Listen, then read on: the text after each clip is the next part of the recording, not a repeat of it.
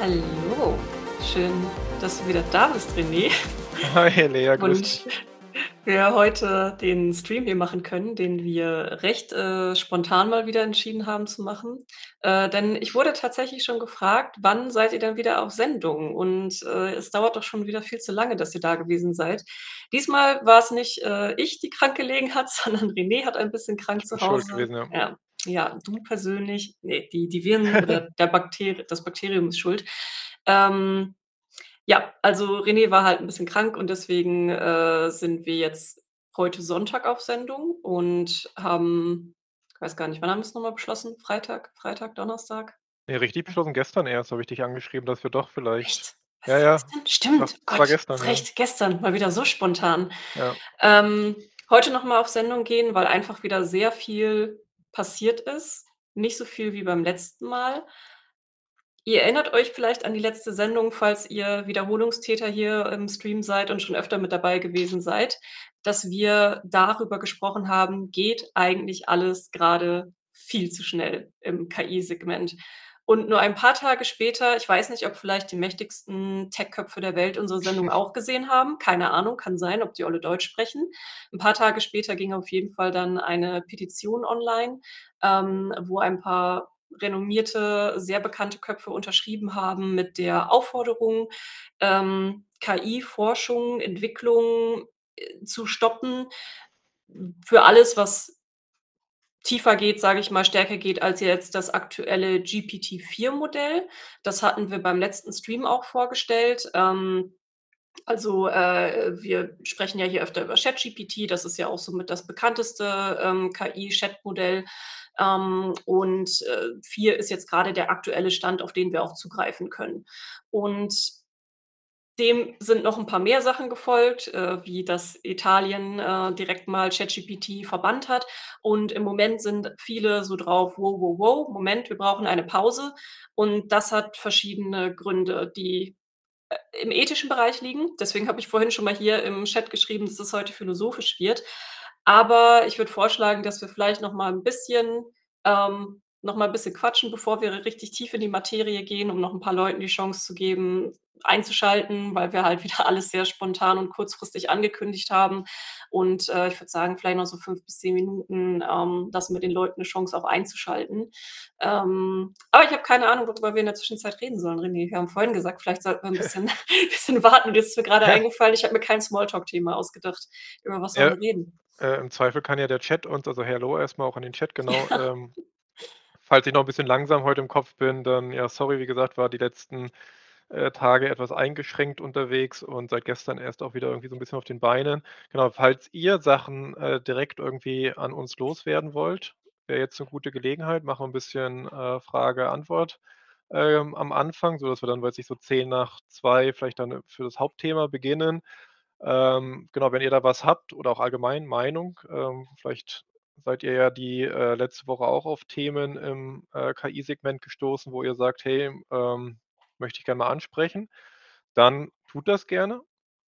Ähm, ansonsten, ja, worüber könnten wir Small-talken, was nicht total uninteressant, äh, äh, für die Unser Leben ist so uninteressant ne, außerhalb von aber wir KI. können kurz 'n bisschen äh, das ist mir aufgefallen, weil ich jetzt, äh, viel im Bett gelegen hatte, hatte ich 'n bisschen Zeit, äh, Serien und, ähm, äh, Filme einfach mir irgendwie anzuschauen.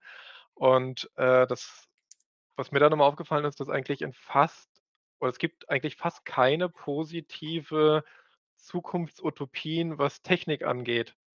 Also, vielleicht ist das sicherlich jetzt auch daran geschuldet, dass ich jetzt grad zum Beispiel Alien nachgeholt habe. Also, ich habe tatsächlich jetzt Alien 1 und 2 und, ähm, jetzt, äh, Prometheus und Covenant, äh, nachgeguckt. Aber selbst dort, wo's ja eigentlich um außerirdisches Leben geht, spielt ja die KI, also oder die Androiden äh, will nicht zu viel spoilern, falls jemand die Firma nicht kennt und doch irgendwann noch sehen will. Ähm genau, äh, dass du da äh, kommt grad 'ne Frage, können wir gleich darauf eingehen. Genau, ähm, dass dort ja auch eigentlich die KI ist entweder böse, inkompetent, äh, hat eigene äh, äh, eigene Agendas und so weiter und so fort. Ähm, das ist mir irgendwie noch mal aufgefallen und, ähm, ich lese grad auch jetzt hier „The Expanse“, ähm, das was es ja auch als Serie gibt. wo Mhm. eigentlich ja auch das ganze Thema so irgendwie technologische Entwicklung, äh, und so weiter auch eigentlich immer unter diesem Vorzeichen ist das geht nie gut aus. Das ist mir so Ja. noch mal, äh, aufgefallen, dass es irgendwie sehr, ähm, in vielen Bereichen, ähm, negativ eigentlich behaftet ist. Ja, da muss man aber auch sagen, dass, ähm, so Katastrophenszenarien, die sind viel leichter zu zeichnen als positive Szenarien. Also, im Storytelling ähm, es gibt auch ein, äh, ja, es war irgend 'n Schauspieler, ich komme grad nicht mehr drauf, wo ich drüber gestolpert bin, der gesagt hat, dass es sehr viel leichter ist, Menschen zum Weinen zu bringen als zum Lachen. Also, dass Mhm. Comedy einfach 'n sehr viel höheres Skillset mehr oder weniger braucht, ähm, auch im Storytelling, weil du kannst sehr viel schneller negative Emotionen kitzeln im Storytelling. Das ist ja auch zum Beispiel das, worauf auch die die Bild äh, sich aufbaut, ne? Also, Angst schüren, Hass schüren. Ähm, das nehmen wir einfach viel stärker wahr. Das hat psychologisch auch so 'n Grund, ähm, dass wir eigentlich vom Kopf her auch Fluchttiere sind. Das heißt, wir sind darauf auch eigentlich gibt es ja so 'n Überlebensinstinkt, den wir haben und der wird getriggert, wenn wir Negatives um uns wahrnehmen. Deswegen im im Journalistischen sagt man ja auch, dass es diesen Negativity Bias gibt, also, dass negative Schlagzeilen viel intensiver und schneller wahrgenommen werden, weswegen denen ja auch nachgesagt wird, dass die viel besser klicken, was übrigens nicht zu 100 % der Wahrheit entspricht. Positive Nachrichten, die klicken teilweise auch sehr gut und performen sehr gut und werden vor allem auch sehr gerne geteilt.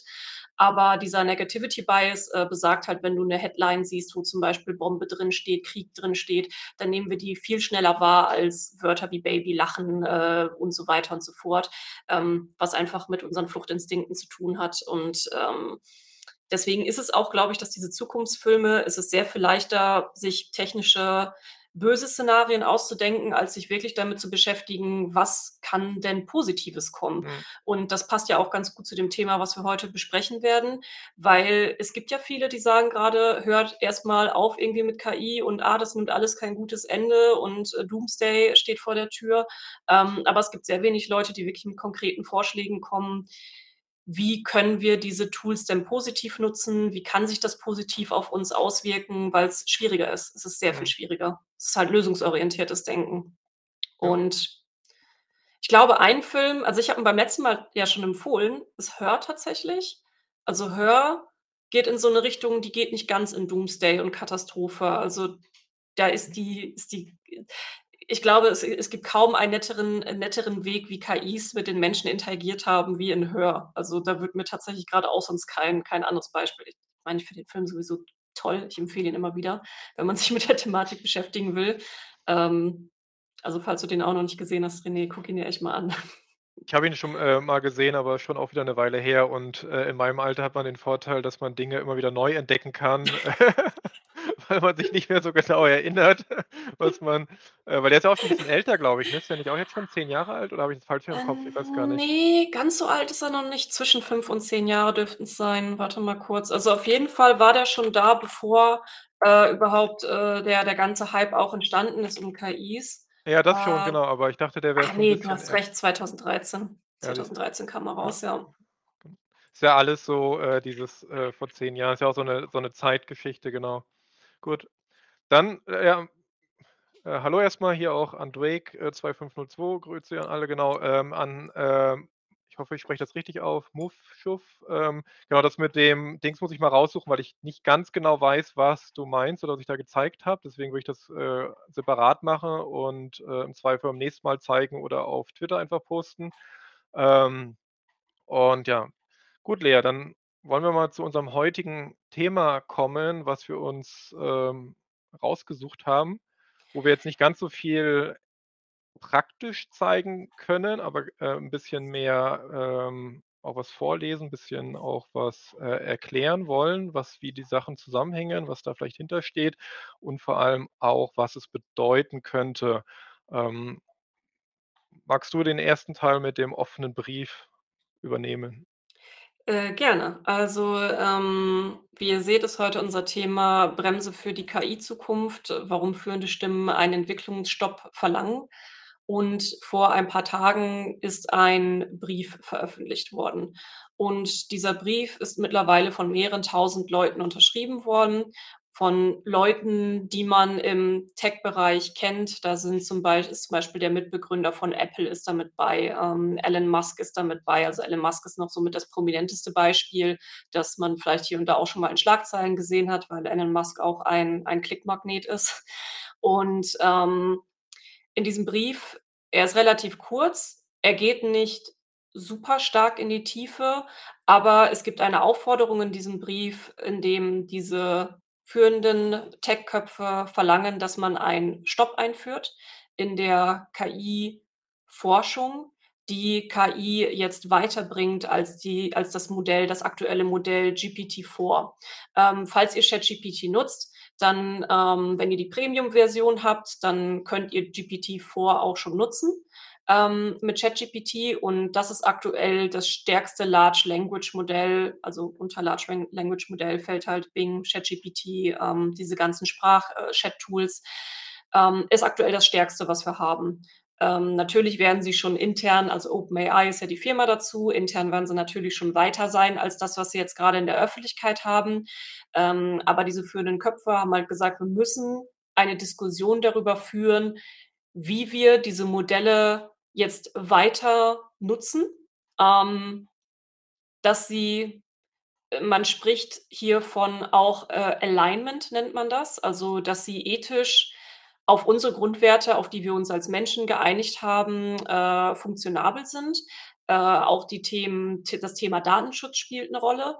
Äh, ihr habt ja vielleicht mitbekommen ich weiß gar nicht, ob wir das beim letzten Stream auch schon thematisiert hatten, dass es ja bei GPT auch mal so 'n Datenleck gab, wo dann Leute Chatverläufe von anderen sehen konnten, Kreditinformationen rausgegangen sind. Ähm, äh, das ist halt auch passiert, also, so diese 2 ganz großen Aspekte.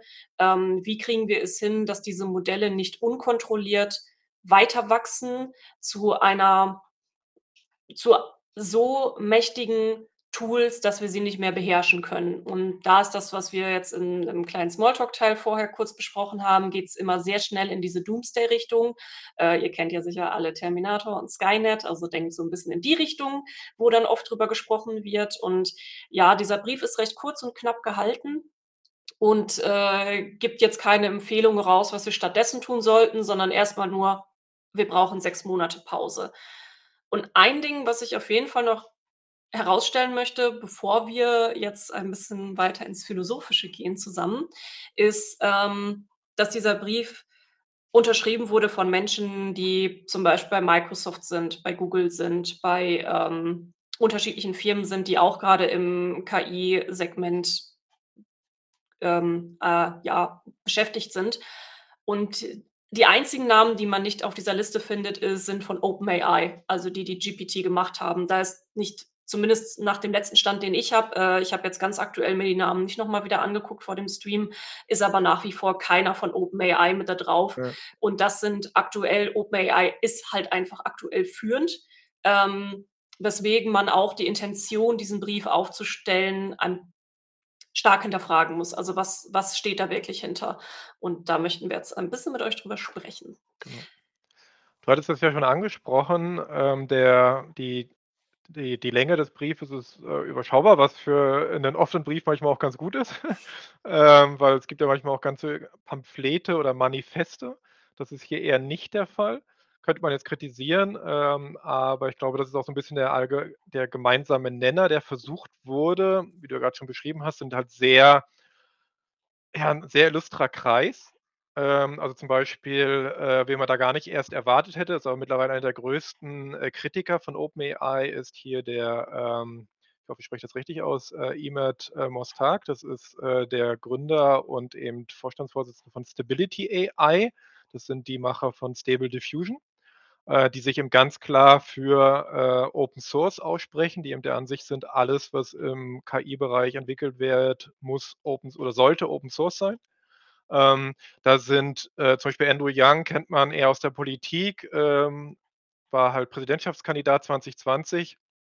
Ähm, da sind eben sehr führende, also, sehr lange auch in dem Segment tätige Leute, auch hier grad die beiden Ersten, der Joshua, äh, Bengio und der Stuart Russell, sehr bekannt, auch sehr anerkannt, also, auch sehr geschätzt von eigentlich allen Seiten. Dann genau Elon Musk, äh, eher nicht so, äh, unumstritten, sondern eher von vielen Seiten auch, ähm, ja, mit unterschiedlichen Motiven, äh, äh, belegt.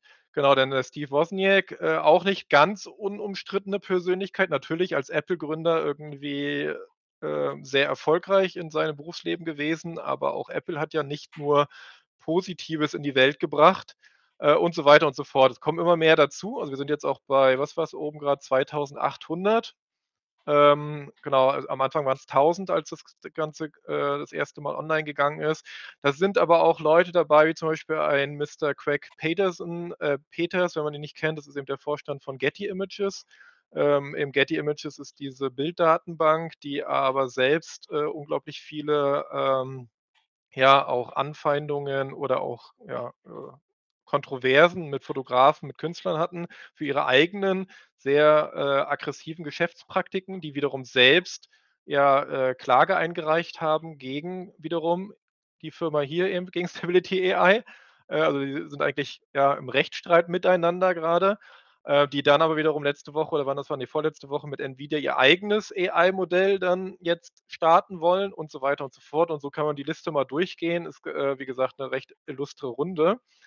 Aber bevor wir auf die möglichen Motive und das dahinter so gehen wir mal vielleicht 'n bisschen ins Detail. 2 Sachen. Das eine, was sie fordern, ich hatte das schon markiert hier, und das, warum sie das sagen, dass das, äh, gemacht werden muss. Genau, wir benutzen heute mal ein neues kleines Tool. Das ist hier Figma. Ist eigentlich für andere Sachen gedacht, hat aber 'n coolen Whiteboard-Modus, deswegen nutzen wir das. Äh, wollen wir danach auch nach der Sendung einfach als PDF, ähm, zur Verfügung stellen, ähm, falls jemand, ja, da noch mal nachlesen will oder auch eben die Links daraus benutzen will.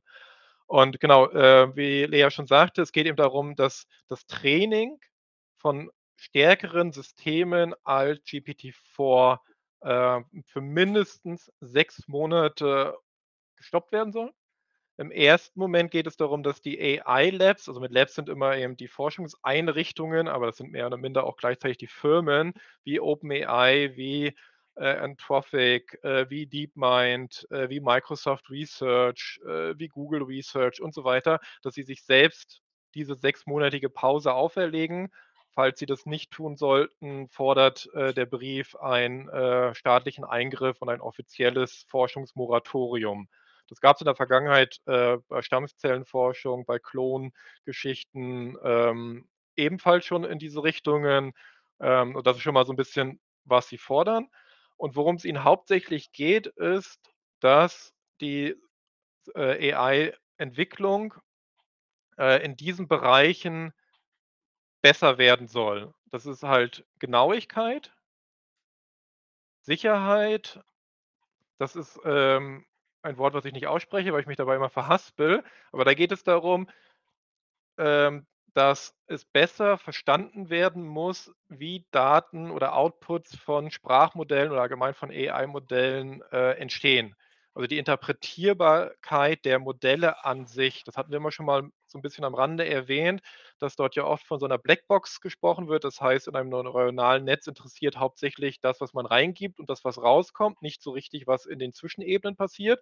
Da gibt es spezielle Forschungsbereiche, die aber versuchen, das besser zu machen. Warum ist das wichtig, diese Interpretierbarkeit? Damit man weiß, ab wann ein System vielleicht anfängt, andere und mir fällt kein anderes besseres Wort ein, aber andere Gedanken zu entwickeln als das, was die Intention war. Ähm, dann haben wir natürlich Transparenz. Dann haben wir, äh, Robustheit. Damit ist erst mal g gemeint, dass diese Systeme in sich keine zusätzlichen Gefahren produzieren oder auch, äh, zufälli äh, zu äh, zu stark Fehler, äh, äh, haben und auch einfach belastbar, wiederholbar, äh, ja, kontrollierbar bleiben. Dann das hattest du ja schon erwähnt grad, Lea, ne, Alignment, ganz großes Thema. Da wollten wir mal 'ne eigene Sendung zu machen, Mhm. weil das ist echt so ein Megading. Ähm, da geht es darum KIs sollten immer in der Vergangenheit und auch in der Zukunft ausgerichtet sein auf die moralischen, äh, und auch juristischen Grundsätze der Menschheit. Was immer das ehrlich gesagt im Detail dann bedeutet, das ist gar nicht so einfach zu äh, zu beantworten. Aber eben dieses, dass eine AI oder auch ein Roboter oder was auch immer nicht irgendwann seine eigenen Motive und Ziele entwickelt, die nicht mehr ausgerichtet sind auf das, was wir äh, biologischen, äh, Lebensformen vielleicht für, äh, wichtig und richtig erachten. Dann natürlich ja genau, einfach vertrauenswürdig und loyal. Das ist dann eigentlich alles schon so 'n bisschen ne, das geht alles sehr in die gleiche Richtung hier. Aber das sind so 'n bisschen ihre Wünsche und Forderungen. Genau. Das mal Mhm. vielleicht so zum zum Einstieg, worum's da so 'n bisschen geht. Ähm, wollen wir ganz kurz äh, f ne, Fragen gibt's noch nicht, oder? Wenn ihr Doch, Fragen dazu habt, ich ich würde die doch, doch, ich würde die von äh, von Harras würde ich einfach mal mit reinschmeißen. Ähm Die letzte? 14:16 gepostet. Wollen die Mitbewerber den Abstand so. zu OpenAI durch Bremsen verkürzen? Das ach so, das war noch eine ah ja. Ja. Ähm, das ist tatsächlich eine eine sehr gute Frage, ähm, die wir natürlich jetzt nicht äh, da werden wir die Antwort nicht drauf haben. Äh, ich denke, es ist tatsächlich so 'ne gewisse Kombination aus beiden. Also, ich denke schon, dass es 'n ganz starker Interessenkonflikt auch ist von diesen, ähm, Namen, die wir grade so 'n bisschen durchgegangen sind. Denn dieser Brief geht halt eindeutig gegen OpenAI, weil sie einfach das am weitesten entwickelte Modell aktuell haben und wir wissen nicht, was sie sonst noch schon so in im im Keller liegen haben, sage ich mal, äh, wie weit das Modell halt wirklich schon intern auch ist. Und wir haben festgestellt, also, wenn ihr es so 'n bisschen verfolgt habt oder unsere Streams verfolgt habt, Google kommt aktuell nicht dran. Ähm, und ich hätte ehrlich gesagt nie gedacht, äh, dass ich in einer Welt lebe, in der Google eventuell halt obsolut obsolet werden könnte mal irgendwann. Ähm, das war für mich nicht mal irgendwas, was ich mich gefragt habe, aber was ich grade live miterlebe.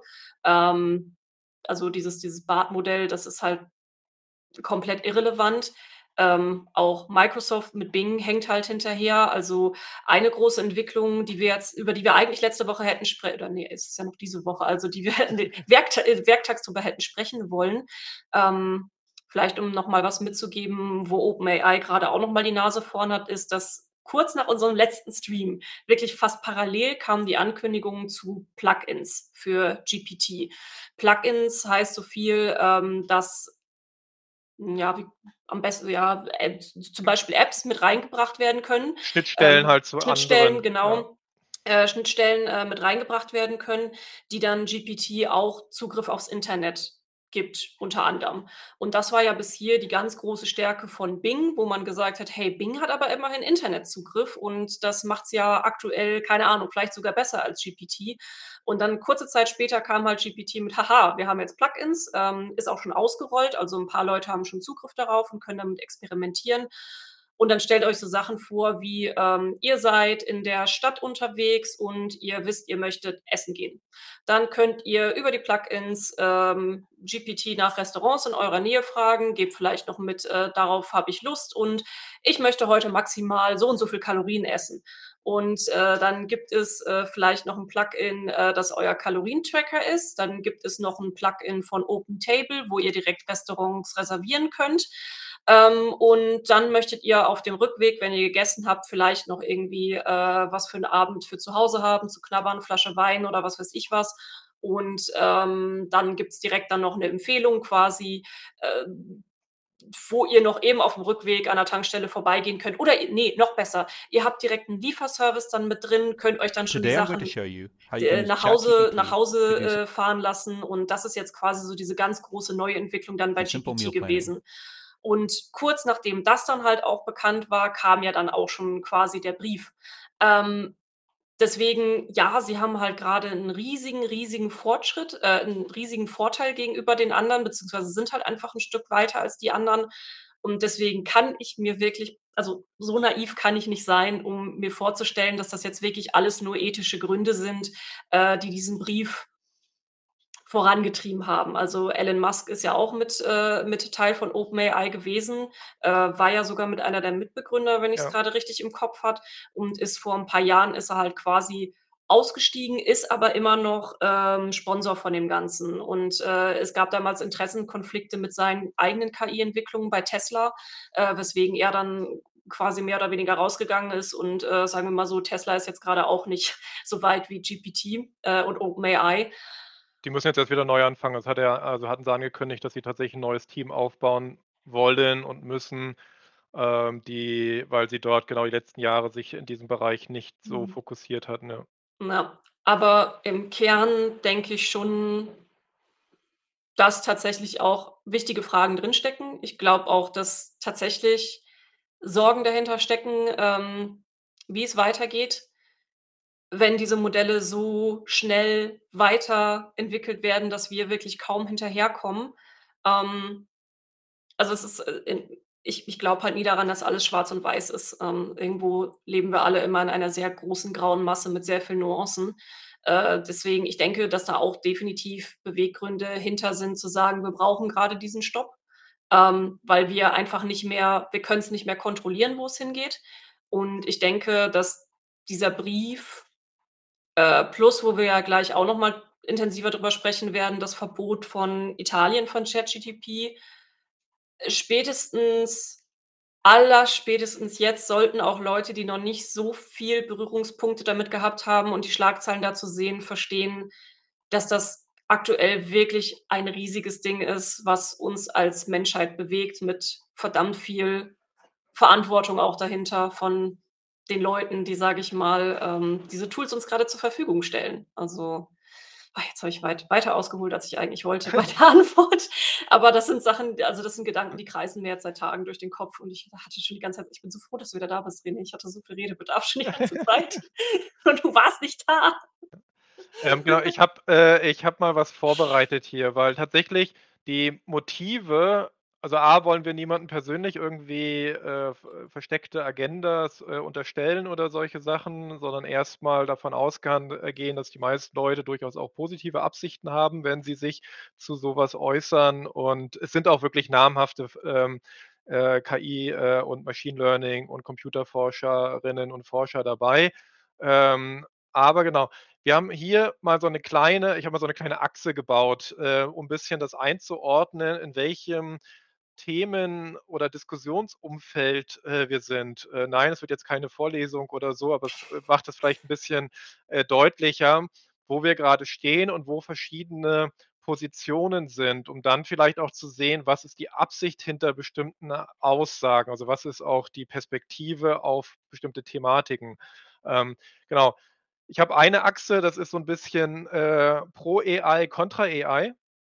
Ihr seht es hier so von, ne, weiß ich, äh, eher AI skeptisch. Das können auch Leute sein, die sagen, das ist alles eher übertriebener Hype, diese Tools sind gar nicht so gut, die brauchen wir gar nicht, die bringen gar nicht so viel, bis hin zu Leute, die einfach sagen, ähm, da sind mehr negative Dinge mit zu erwarten als, äh, positive Dinge. Dann haben wir die eher Optimisten, die sagen: „Ja, äh, es gibt bestimmt Probleme mit, äh, der KI a äh, und Einführung, aber insgesamt glauben wir einfach, das wird schon eher 'n positiven Beitrag, für die Menschheitsentwicklung geben.“ Dann habe ich das jetzt mal so die Evangelisten, die halt jedem erzählen und schütteln: „Hey, AI is äh, is the future“ und die, ähm, äh, werden halt also, das wird alles irgendwie, äh, verbessern und so weiter und so fort, also, die sehr einseitig sind. Und dann gibt es die sogenannten Doomers, also, von Doom Weltuntergang, AI Doomers. Das sind halt Leute, die sehr davon überzeugt sind, dass egal, was wir tun werden, AI wird der Untergang der Menschheit sein, wenn wir nicht äh, und das ist 'n Zitat: „Wenn wir nicht sogar bis dahin zu gehen äh, zu erwägen, äh, Staaten oder einzelne Akteure, äh, militärisch anzugreifen, wenn sie zum Beispiel versuchen sollten, GPU, also, Grafik äh, Chip Cluster, äh, aufzubauen, die eine Leistungsfähigkeit hätten, ähm, um daraus, äh, hochentwickelte KI-Systeme zu entwickeln.“ Also, die sehr krass sind, teilweise auch äh, grad auf Twitter die letzten Tage, ähm, ja, das ist schon fast Kulte also, kultmäßig, also, die sogar eben von, äh, Angriffen auf AI-Laboren schwadronieren und, äh, Angriffe auf Forscher äh, und so weiter und so fort. Das ist so 'n bisschen dieses Spektrum auf der AI-Skala. Und dann gibt es, was ich so beobachtet habe, so 'n bisschen die andere Skala, nämlich eher so allgemein Technologie und damit gleichsetzend auch Kapitalismus im Sinne von durchaus auch als Wirtschaftssystem, also, höher, weiter, größer, schneller, Wachstum, Wachstum, Wachstum, äh, in allen seinen Formen, was aber Tech ja auch ist, äh, schnellere Rechner, größere Datencenter, äh, mehr Möglichkeiten. Und dann gibt es eben, äh, Personen, die eben da sehr kritisch sind, die, äh, sowohl kritisch gegenüber großen Technologiekonzernen, ob das Amazon, Facebook, Apple, Microsoft, Google und so weiter sind. und die oft ich hoffe, ich habe das ich glaube, ich habe 'n Tippfehler drin, ist egal, man weiß, worum's geht, ähm, die aber eigentlich da steckt auch recht viel, ähm, Kapitalismuskritik drin. Also, da geht's dann auch um Arbeitnehmerschutz, äh, oder Arbeitnehmerrechte. Also, wie werden Modelle trainiert? Äh, wem gehören die Daten? Äh, wer wird beteiligt an der Wertschöpfung, die aus diesen, äh, Modellen möglicherweise entstehen werden? Ähm, welche negativen Auswirkungen hat das vielleicht auf Rassismus, auf Ungleichheit zwischen, äh, Frauen und Männern und so weiter und so fort. Ja, ich weiß, keine Vorlesung, ja. Genau. Ähm, aber es ist eben wichtig, weil hier verbindet sich ganz viel und dieser Brief ist wenn ich jetzt muss ich kurz hin und her switchen, dann sehe ich euch nicht, ähm, wenn genau. Dieser Brief ist aktuell, würde ich sagen, hier in einer Richtung, der eher, ähm, so 'n bisschen hier ist. Ne, das wollte ich gar nicht. Ich wollte 'n Kreis haben, kein, äh, Dings. Ähm, da ist der der 'n bisschen angesiedelt so, ne? Also, Skepsis, ähm, es gibt einige, siehe 'nen Elon Musk, ist natürlich ganz klar, äh, pro, ähm, Tech so, ne? Tesla und Twitter und SpaceX. Äh, also, er er ist eher wahrscheinlich hier ganz oben. Ähm, und es gibt aber auch einige, die eben da unterschrieben haben, die eher 'n bisschen, ne, große Tech-Unternehmen müssen mehr kontrolliert werden, brauchen mehr Transparenz, müssen mehr, ähm, vielleicht auch, äh, von ihrem, ähm, Geld, was sie verdienen, auch wieder was zurückgeben und so weiter und so fort, so.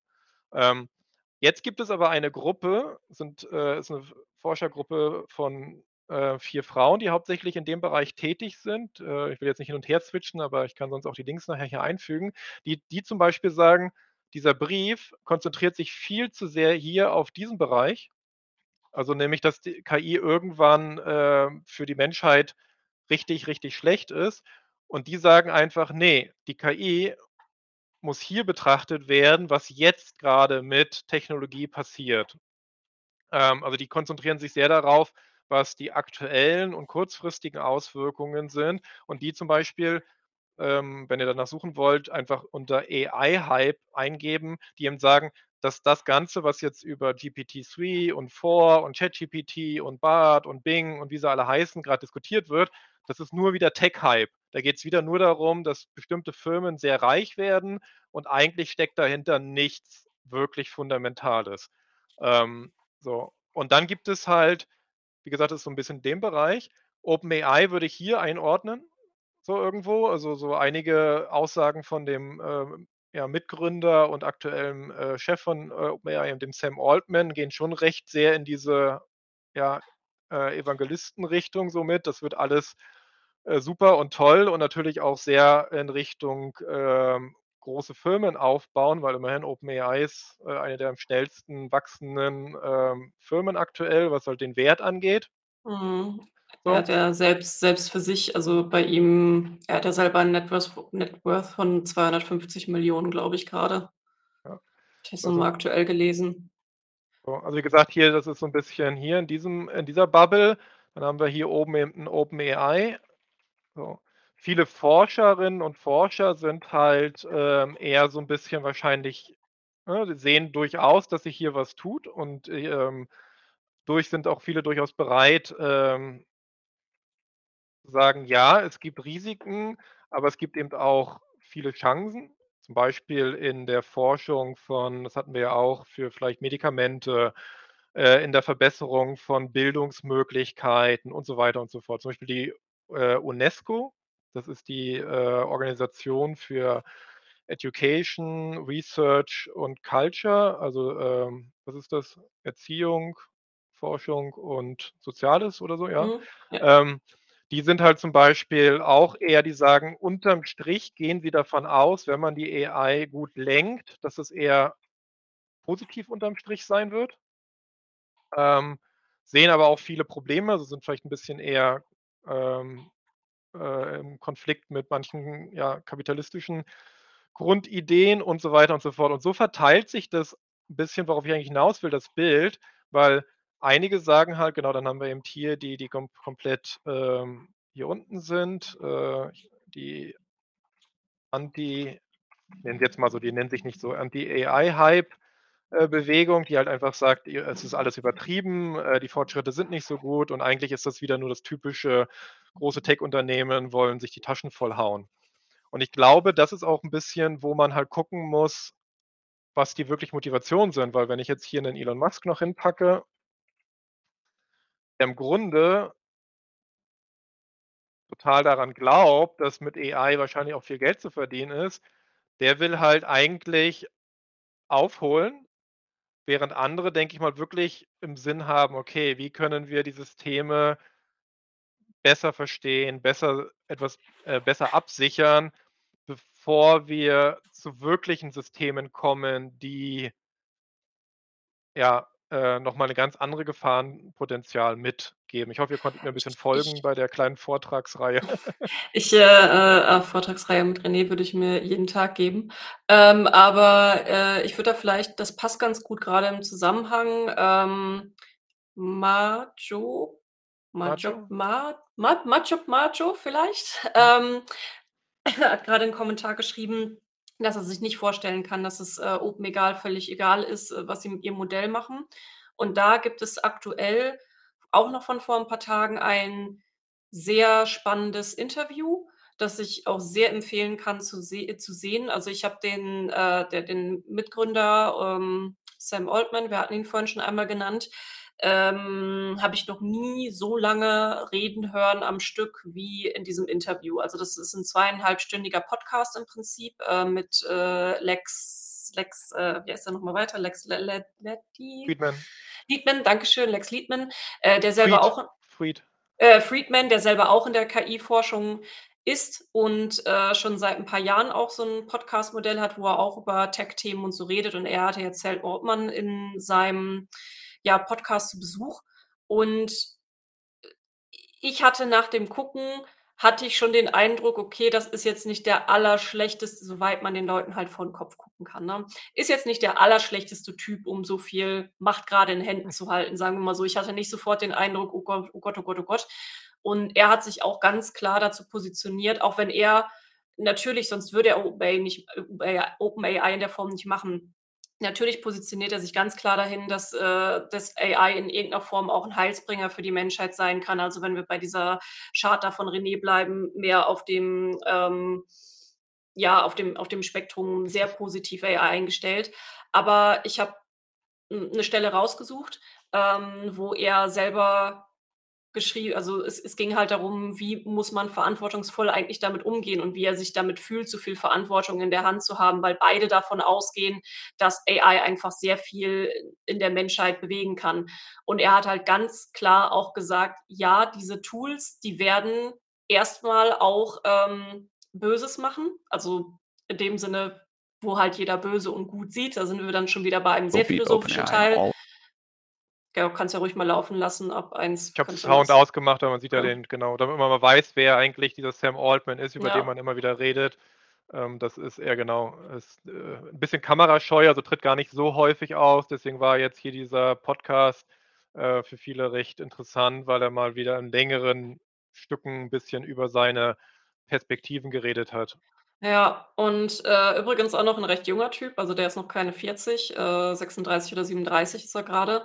Und, ähm, er sagt halt auch ganz klar, dass dass, äh, wir auf jeden Fall dass es dass es schlechte Sachen da sind, weil eben auch in der Menschheit passieren schlechte Sachen und es ist halt 'n Werkzeug für ihn, ähm, das wir benutzen können. Und, äh, das fand ich auch ganz interessant. Er selber sagt, dass es auch immer wieder wichtig ist zu kommunizieren, dass es ein Werkzeug ist und kein Wesen das wir nun mal in Händen halten. Ähm, und er sagt, ihre Mission ist es quasi zu schauen, wie man die negativen Aspekte so stark eingrenzen kann wie möglich und die positiven, ähm, so stark ausbauen wie möglich. Das heißt, ja, er ist KI-enthusiastisch, sonst hätte er die Firma nicht, aber er sagt halt auch klipp und klar: „Es werden definitiv schlimme Sachen damit gemacht werden.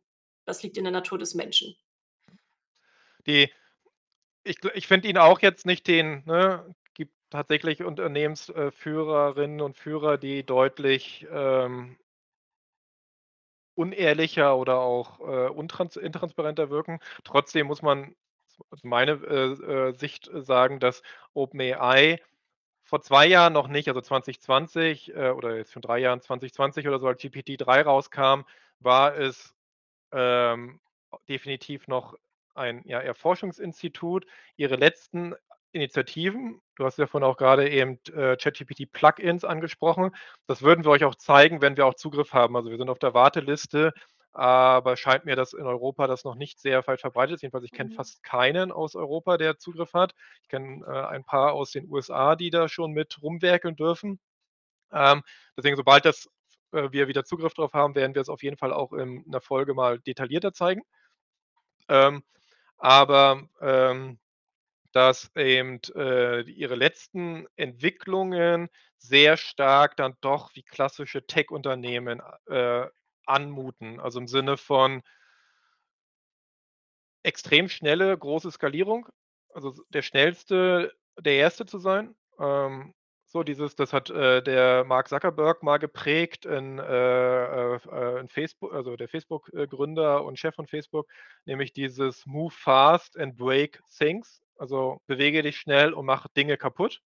Äh, im Idealfall deine Konkurrenz oder etablierte Geschäftsmodelle von anderen. Ähm, und da entwickelt sich OpenAI definitiv seit letztem Jahr sehr stark hin. Sie sind intransparenter geworden, hatten wir ja schon drüber geredet. Ähm, man weiß fast nichts über die wirklichen Trainingsdaten und Systematik von GPT-4. Ähm, sie, äh, sagen sehr wenig, was ihre eigene Roadmap angeht. Also, was sind ihre eigenen Schritte? Ist sehr vage und sehr abstrakt, äh, was sie dort, äh, zu sagen. Sie haben jetzt erst angefangen für GPT-4, äh, äh, externe, ähm, ja, Organisationen, ob nun staatlich, nicht staatlich, äh, und so weiter oder Forschungseinrichtungen einzuladen, ihre Modelle, äh, kritisch zu testen, ähm, und so weiter. Aber auch da weiß man nicht, wie ist dieser Prozess? Wer wird angefragt, wer nicht? Wer entscheidet dann darüber und so weiter und so fort.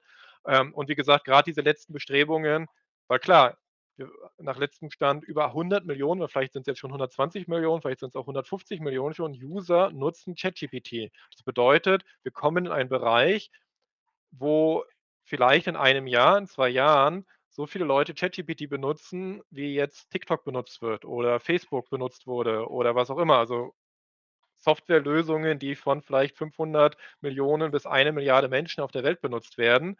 Ähm, dann gibt's das Abo-Modell, was dann bei $20, ähm, bei vielleicht 100.000.000 zahlenden Kunden so ungefähr Unglaubliches auch, äh, bedeutet an, äh, Umsatzeinnahmen. Dann jetzt eben diese Plugins sehen ganz von ganz vielen schon gesehen als so dieses neue Apple-Store-Modell. Nämlich sie kontrollieren damit, welche Daten und Systeme und Services können in ChatGPT reinkommen. Lange Rede, kurzer Sinn wie gesagt, äh, es könnte 'n schlechterer Mensch dort sitzen. Trotzdem ist die Firma zu groß und zu mächtig geworden, als dass das unkontrolliert nur dieser Gruppe an Personen, äh, irgendwie obliegen darf. Ähm, da bin ich relativ fest von überzeugt. Über die Schwelle sind wir rüber. Und ich glaube, das ist auch der um vielleicht auch mal den Brief jetzt noch mal zu Ende zu führen, der wichtigste Punkt. Äh, dieser Brief, egal wer ihn jetzt unterschrieben hat und von wem er kommt, ähm, sollte zumindestens als das wahrgenommen werden, nämlich als dieses: Es muss eine Regulierung her. Äh, eine sinnvolle, eine durchdachte, keine bürokratische, aber eine sinnvolle, transparente Regulierung. Ich habe oft das Beispiel gehört, so was wie eben es ja auch im Medizinbereich gibt. Also, jedes Medikament, was auf den Markt kommt, muss erst, ähm, getestet werden und muss vorgestellt werden und muss dann eben, äh, genehmigt werden. Also, in Europa ist es eben die europäische, äh, äh, wie heißt das, Medikamenten äh, Aufsicht. In den USA ist das die FDA. Ähm, das gibt's gleich für Lebensmittel teilweise, dass es eben dort bestimmte Prüfungsverfahren gibt. Und ich glaube, die Zeit ist reif, dass es das für AI auch geben sollte. Ähm Ja, ver verstehe mich jetzt bitte auch nicht falsch. Also, ich sage jetzt nicht, dass das äh, AI jetzt dass man die nicht genauer im Blick behalten sollte. Ganz im Gegenteil, da bin ich vollkommen bei dir. Ich denke, dass diese Debatte auch sehr wichtig aktuell grade ist zu führen. Ähm wie der Brief formuliert ist, welche Motivation hinter diesem Brief steht von den Köpfen, die ihn vorangetrieben haben, mal ganz äh, ganz ab davon, ähm, müssen wir diese Unterhaltung führen und wir müssen sie vor allem auch vor einem breiteren Publikum führen, als sie aktuell auch geführt werden. Das ist magst du vielleicht noch mal ganz kurz den den Graphen öffnen, das, Ja, äh wo wo der ich finde das eigentlich ganz schön, weil ich habe grade die ganze Zeit im Hintergrund drüber nachgedacht: „Wo stehe ich jetzt eigentlich grade auf diesem Graphen?“ Das hat sich bei mir nämlich im Laufe der Zeit auch 'n bisschen gewandelt, ähm, bis zu den neuesten Entwicklungen.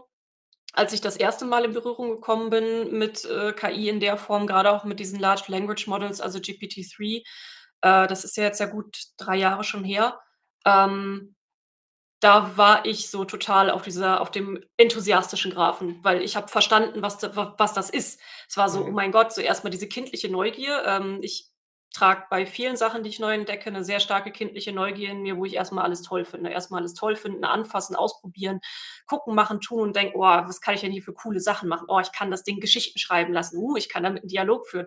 Alles cool, cool, cool, cool, cool.“ Und dann noch mal weiter überlegt so: „Oh, das hat ja auch voll viel Sachen dann mit meinem Job das kann ja auch meinen Job voll erleichtern. Mit so was kann ich ja News schreiben lassen. Ist ja der Hammer.“ Ne, also so bin ich da halt erst mal gedanklich rangegangen habe mich dann tiefer eingearbeitet in den letzten Jahren und je tiefer ich komme, je ich ich bin immer noch nicht ich bin immer noch ich verspüre immer noch so einen hohen Druck dahinter, noch tiefer kommen zu wollen, weil's einfach so eine starke Entwicklung grade in der Menschheit ist, die wir die wir live erleben. Also, das klingt jetzt wieder so 'n bisschen auf der religiösen Richtung, aber es ist einfach wirklich 'n 'n starkes Werkzeug, das wir da in der Hand haben. Und je mehr ich lerne, desto mehr rücke ich dann quasi auf die auf die mehr skeptische Seite des Graphen, wo ich auch, ähm, denke: „Okay, ja, wir müssen irgendwie nicht unbedingt 'ne Bremse im Sinne von wir wir pausieren jetzt alles und machen gar nichts weiter.“ Also, ich bin auch immer noch nicht ganz ganz mit mir darüber im Einklang, wie ich auch zu diesem Brief stehe. Also, 'ne Pause 'n 'ne 'ne komplette radikale Pause in die in die Forschung reinzustecken, an sich eigentlich nicht so 'n großer Fan davon.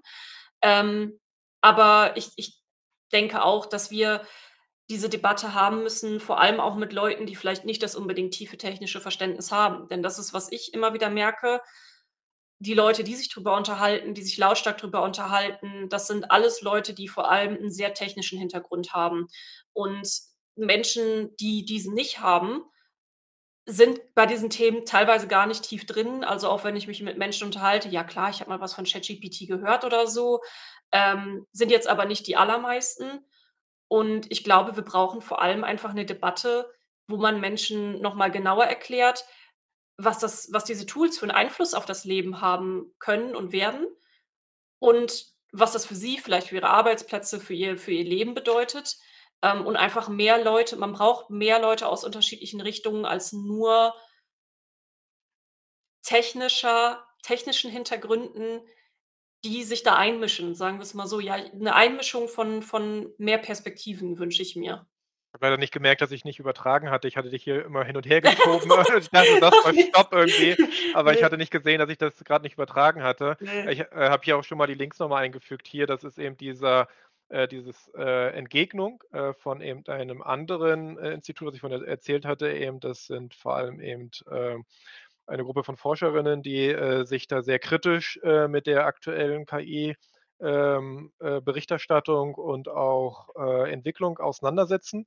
Äh, kommen teilweise selbst aber auch aus'm Machine Learning Bereich, ähm, und so weiter. Also, durchaus, wenn man eben das ganze Spektrum haben will, unbedingt angucken. Genau, UNESCO, Mhm. wir wollten nicht im ganzen Detail darauf eingehen, habe ich jetzt auch schon mal eingefügt. Die hatten eben schon 2021 im November 2021 Empfehlungen an ihre Mitgliedstaaten veröffentlicht, äh, und hatten jetzt noch mal darauf aufgerufen, dass doch ihre Mitgliedstaaten sich bitte daran vielleicht halten könnten, äh, weil sie haben's ja auch ratifiziert. Das Problem ist nur, äh, USA ist kein Mitglied mehr der UNESCO. Damit, äh, ist das so 'n bisschen, äh, Rufen in den Wald hinein und plus diese Empfehlungen, ähm, sind auch ein bisschen sehr: „Seid bitte nett und achtet bitte auf Menschenrechte“ und so weiter und so fort. Also, das ist ein bisschen sehr unkonkret und auch 'n bisschen an manchen Stellen halt unrealistisch, genau. Aber Lea, wo soll ich dich jetzt positionieren? Du kannst mich ruhig noch 'n bisschen weiter in Richtung Optimismus Okay. positionieren, so so so mittig bis zum neutralen Graphen, sage ich mal. Das passt schon ganz gut, weil ich möchte ich bin ein Mensch, der auch manchmal gerne naiv sein will. Ich möchte gerne ein optimistischer Mensch sein. Ähm, das halte ich für für mein eigenes Seelenwohl für sehr wichtig und ich möchte mehr die positiven Seiten dieser Tools sehen, ohne jetzt die negativen zu vernachlässigen oder zu ignorieren. Ähm, denke ich aber lieber drüber nach was für positive Dinge wir in der Menschheit halt auch bewegen können dank dieser Tools. Ähm, wenn wir eben auch im Bereich sind, Medizin, Forschung, Lehrstuhl und so, können da schon tolle Sachen mit passieren und gemacht werden. Und, äh, dies diese diese diese Dinge möchte ich halt gerne fördern. Bei mir geht ge äh, ist es ähnlich. Also, ich bin, glaube ich, von irgendwie mal hier, äh, gebounced nach hier, also sehr irgendwie gegen auch, äh, bestimmte Sachen, äh, im Big-Tech-Bereich, äh, zu bis hin zu drüben, ja, tatsächlich, also, ähm 'n paar Argumente der AI-Doomers, ähm, sind schwer von der Hand zu weisen. Also, da gibt es einfach Dinge, über die noch sehr hart nachgedacht werden muss. Ich glaube, die sind aber weiter, als von manchen jetzt behauptet wird. Also, ich glaube nicht, dass, ähm, in den nächsten 5 Jahren wahrscheinlich auch nicht in den nächsten 10, ähm, und so weiter Jahren wir in diesem Bereich wirklich schon was sind, sondern wir werden eher mit konkreten Auswirkungen, hat man sich ja immer schon gesagt hatten, Desinformation, Fake News, äh, Manipulationen, ähm, und so weiter und so fort, damit eher zu tun haben. Das heißt, tatsächlich würde ich mich momentan auch so 'n bisschen in diesem Dunstkreis sehen. Ich will dich nicht verdecken. Ähm, ich bin immer 'n bisschen Sci-Fiiger, deswegen bin ich 'n bisschen mehr pro Tech.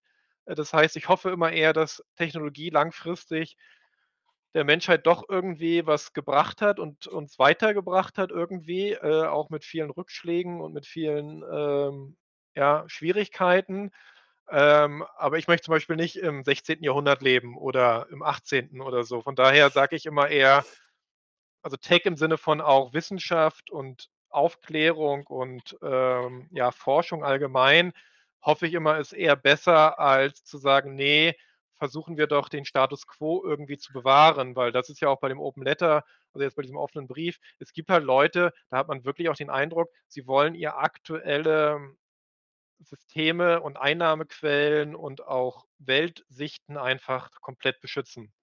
Und deswegen Ja. sind sie gegen, äh, KI, äh, und bestimmte, äh, Zukunfts äh, weil das einfach ja, weil sie einfach anti äh, oder auch anti äh, technologisch insgesamt eingestellt sind. Deswegen, wie gesagt, ich würde mich irgendwo ja, ich weiß nicht, ich ich bin eher so, äh, ein bisschen Ein ein langgezogener Block.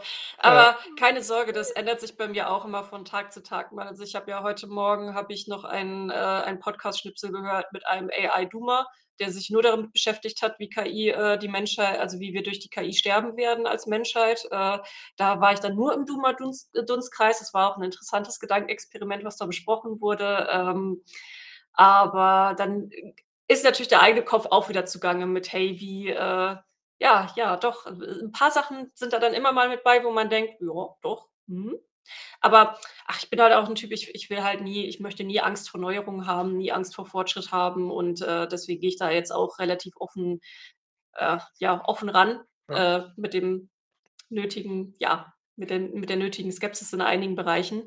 Vielleicht äh, ich glaube, was mal ganz gut wäre weil wir hatten es ja vorhin auch angesprochen, dass es bei diesen Diskussionen einfach sehr schnell in diese Doomsday-Richtung geht. Das kann sich ja jeder irgendwie äh, wie gesagt, die meisten von uns hier haben Terminator gesehen, äh, diese Skynet-Richtung und so, da dass dass äh, dass die AI denkt: „Oh, äh, Menschen sind eigentlich wie ein Virus für den Planeten, die müssen wir jetzt alle auslöschen“ und, äh, was weiß ich was. So in der Richtung ist man natürlich sehr schnell. Aber ich würde vielleicht mal ganz gerne über 'n paar konkrete Beispiele noch reden möchten, ähm, wo Kann uns hm? Können wir gerne. Ich wollte nur ganz kurz, weil wir tatsächlich 'n paar Kommentare noch hatten, ob wir Oh, stimmt. Den Kommentarbereich machen und dann gehen wir in das gerne in das Berei äh, den rein, dass wir so 'n Guter bisschen Punkt, ja, guter Punkt. Ich ich schalte einfach mal an und wir, äh, antworten einfach spontan. Wir machen jetzt Schnellantworterunde. Äh, ich gehe einfach jetzt durch, was jetzt, äh, in der letzten 1/2 Stunde hier aufgelaufen ist. Ähm so, genau. Ähm, hier war noch, äh: „Problem ist, dass wir uns vor“ also, von Haras hatte geschrieben: „Problem ist, dass wir uns von dem Wissen nicht schützen können, nur vor dem Handeln.“ Das hatten wir, glaube ich, auch öfter thematisiert. Ich glaube, da sind wir beide relativ gleicher Meinung, ne, dass man eher aktiv damit umgehen sollte und schauen sollte, wie das Ganze vielleicht in gute Bahnen gelenkt wird, als jetzt irgendwie krampfhaft zu versuchen, zu so zu zu tun, als wären diese Entdeckungen und auch diese Entwicklungen nicht passiert.